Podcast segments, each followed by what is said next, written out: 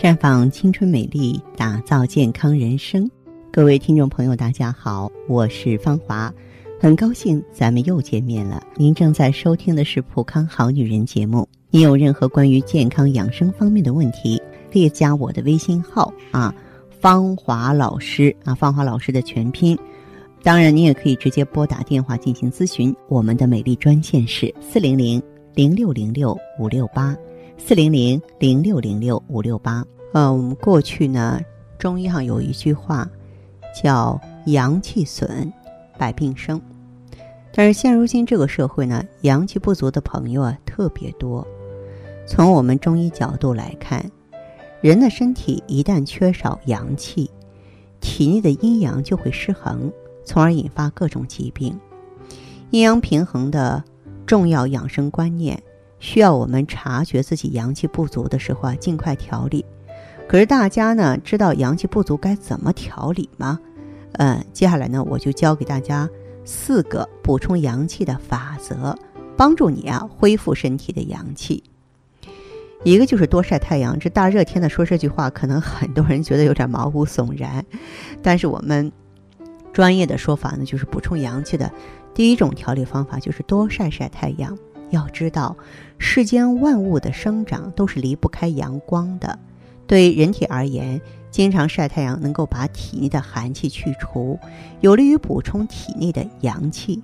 这是借助大自然的力量来治疗自己身体的疾病。还有呢，就是提醒大家务必呢要坚持晨练。这说起来容易，呃，可能很多人做起来呢并不是那么得心应手。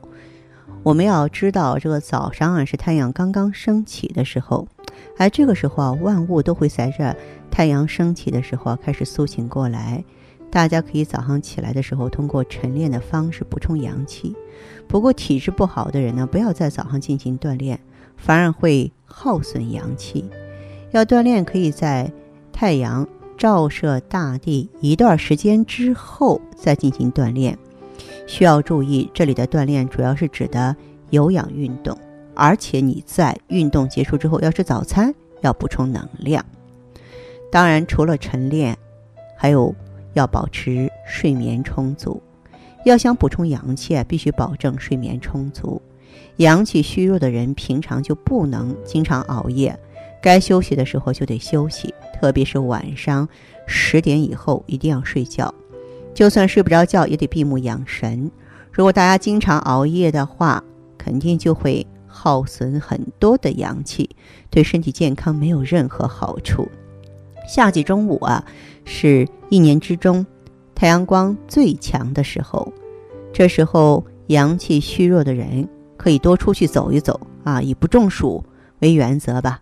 目的就是把身体内的寒气逼出来，然后呢补充。足够多的阳气，身体就会好多了啊。那阳气不足要重视。呃，希望我说的这些呢，大家呃都应该呢就是认真的去履行。为什么呢？因为咱们如果说是能够做到非常好的话呢，通过一个夏天把阳气补足了，到了其他季节呢，也能够少生很多的疾病。因为很多疾病的话呢，都是由寒而生啊。你包括，呃，我们说，有的时候那种特别怕凉的人，即便是夏天穿的比别人还多的人，我就主张大家呢用艾草进行泡脚。嗯，实际上呢，艾草泡脚的话呢，它既可以驱寒，然后又可以驱火，哎，这是它的神奇之处。很多朋友有虚火或是寒火。啊，在生活中呢，非常容易出现口腔疾病啊、中耳炎、咽喉肿痛。在这种情况下，你就可以用艾草泡脚，因为这些情况都是由虚火旺盛或者寒火旺盛所导致的。只需要将艾草和水一起用药啊，泡一会儿脚，泡到全身微微出汗之后，喝点开水，然后呢，连续三天左右，这些症状就会消失了。另外呢。